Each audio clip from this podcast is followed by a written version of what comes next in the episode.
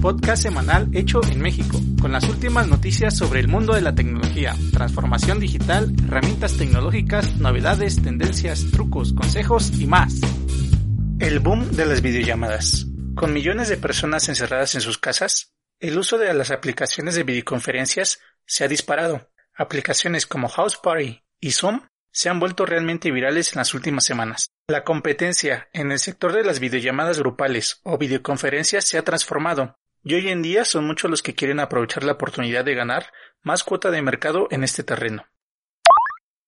Para empezar, hablemos de Zoom, que sigue imparable, y a pesar de sus problemas con la privacidad, anunció este 21 de abril que ha superado la marca de los 300 millones de usuarios activos diarios, una cifra impresionante, sobre todo si tenemos en cuenta que en diciembre la plataforma contaba con 10 millones de usuarios. En paralelo, la plataforma ha anunciado que Zoom 5.0 llegará a lo largo de esta semana, una actualización de su software que pretende resolver gran parte de los problemas de seguridad y privacidad de los usuarios. Se sabe que integrará cifrado de 256 bits, se habilitará de manera predeterminada las contraseñas y la función de sala de espera, y modificará la interfaz trasladando el ID y la opción de invitar de la interfaz principal al menú de participantes. Por otro lado, Zoom ya ha integrado una nueva función, la transcripción de conversaciones en tiempo real. Sin embargo, es necesario aclarar que para poder utilizar este servicio, los usuarios deben suscribirse a una cuenta de pago. A este éxito de Zoom, otras compañías han respondido ofreciendo funciones similares, buscando atraer todos estos nuevos usuarios. Por ejemplo, el caso de Facebook, el cual anunció este 24 de abril Rooms, una nueva característica para su aplicación de mensajería Messenger, que le permitirá competir con la popular aplicación de videoconferencias Zoom. Rooms permite iniciar conversaciones en las que pueden participar hasta 50 personas y se podrá conversar sin límite de tiempo. Solo comentar que Zoom permite reunir hasta 100 personas. Estas salas de conversaciones pueden iniciarse desde Messenger o Facebook y pronto se podrá desde WhatsApp e Instagram, las otras grandes aplicaciones de Facebook. También estaría en los planes de Facebook permitir a los anfitriones grabar las videollamadas para su posterior vista. Messenger Rooms se está activando progresivamente en algunos países y luego en las próximas semanas lo seguirán activando para el resto del mundo.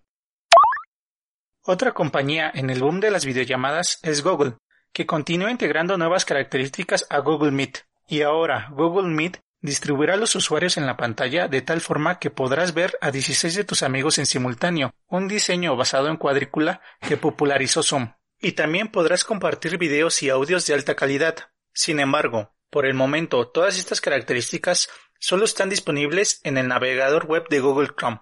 Otra característica anunciada es que la inteligencia artificial de Google solucionará cualquier problema de iluminación durante la videoconferencia e integrará un filtrado inteligente para reducción de ruido ambiental. Si quieres acceder a Google Meet, puedes hacerlo a través de la página web o descargar la aplicación en Google Play. Otra aplicación que Google quiere consolidar es Google Duo, y por ello presenta nuevas funciones. Ahora puedes tomar rápidamente una foto de una conversación uno a uno. Una vez capturada la fotografía, se pondrá una al lado de la otra en un marco. Próximamente esta función se permitirá también en llamadas grupales y en otros dispositivos. También ahora puedes agregar hasta 12 participantes, en lugar de 8, en Android e iOS, y en las próximas semanas aumentará la capacidad a 32 personas. Y cuando no puedes llamar, puedes enviar videos, mensajes de voz, fotos y notas. En la actualidad, los mensajes de video y audio tienen una caducidad de 24 horas, pero ahora los mensajes de texto serán permanentes. Google Duo es una gran opción para videollamadas y una de las aplicaciones más seguras y confiables, ya que a diferencia de Zoom y el resto de las opciones, las comunicaciones en Duo están encriptadas de extremo a extremo.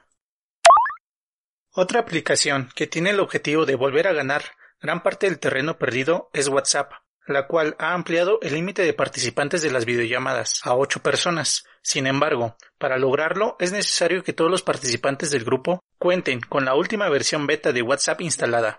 Esto es la versión 2.20.135. Un punto importante a comentar es que para realizar una videollamada con varias personas en WhatsApp no es necesario crear un chat de grupo para ello. Simplemente dirígete a la aplicación de llamadas, selecciona la opción Nueva llamada grupal y elige un máximo de siete participantes y toca el icono de la cámara para comenzar la videollamada. También Telegram, el otro popular servicio de mensajería, ha anunciado nuevas características, entre ellas el esperado lanzamiento de las videollamadas grupales dentro de sus aplicaciones. Sin embargo, solo sabemos que están trabajando en sumar esta característica durante el 2020, ya que actualmente Telegram no cuenta con un sistema de videoconferencias, ni siquiera para un chat entre dos personas. Algo que sí es de destacar es que este mes Telegram alcanzó los 400 millones de usuarios, 100 millones más que hace un año, lo que demuestra un gran crecimiento. También envió un mensaje a todos sus usuarios sobre un concurso para creadores de cuestionarios para ganar 400.000 euros por crear y publicar un test educacional sobre cualquier materia usando Quizbot.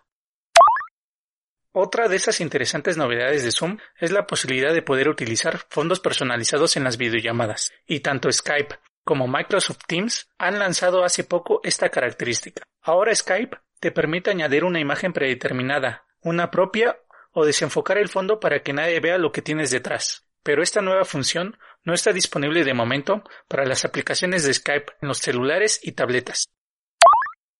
Por último, una noticia más del gigante Facebook. Facebook estrena su aplicación para transmitir y ver videojuegos en directo. Se trata de Facebook Gaming, una aplicación para su conocida plataforma de juegos, con la que pretende competir con Twitch, YouTube y Mixer.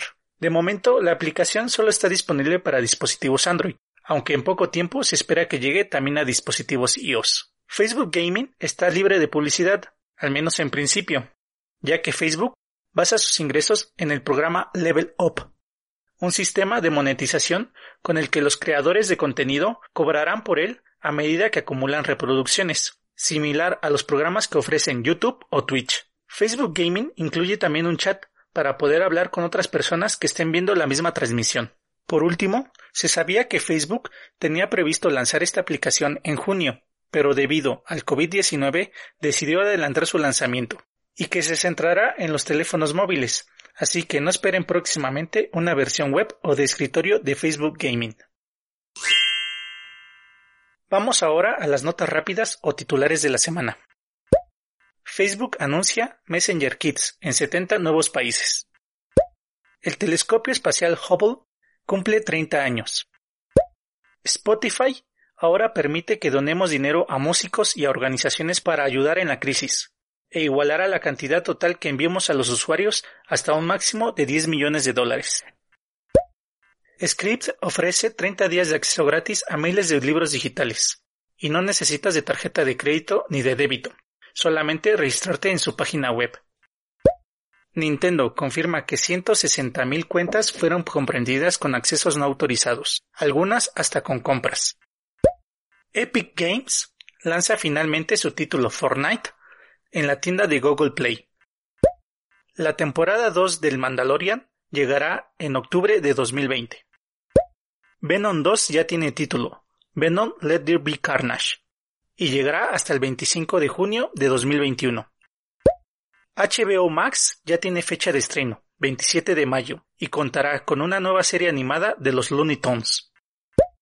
YouTube, el primer video en la plataforma, cumple 15 años. El Museo Van Gogh se ha sumado a la iniciativa de digitalizar sus exposiciones y ofrece en YouTube un completo tour en calidad 4K por las siete piezas que componen el recorrido audiovisual de Van Gogh. Didi Food anuncia una expansión en su servicio para llegar a cinco nuevas ciudades de México: Aguascalientes, Chihuahua, Torreón, Saltillo y Toluca. Y despegamos al espacio. I believe that this nation should commit itself to achieving the goal before this decade is out of landing a man on the moon and returning him safely to the earth. Durante los últimos días han aparecido muchísimas personas hablando de luces raras en el cielo pero no es otra cosa que las constelaciones de satélites de Starlink. Starlink ya posee un total de 225 satélites en órbita, incluyendo un nuevo lote de 60 satélites lanzados hace unos días.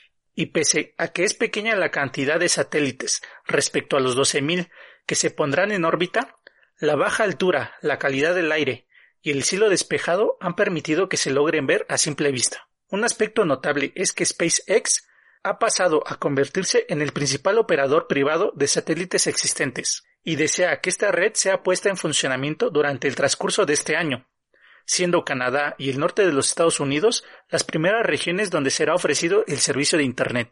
también ha expresado sus intenciones de poner su servicio a disposición de los clientes a nivel mundial para el próximo año. Según Elon Musk, Starlink estará lista para empezar pruebas beta privadas en unos tres meses y públicas en seis.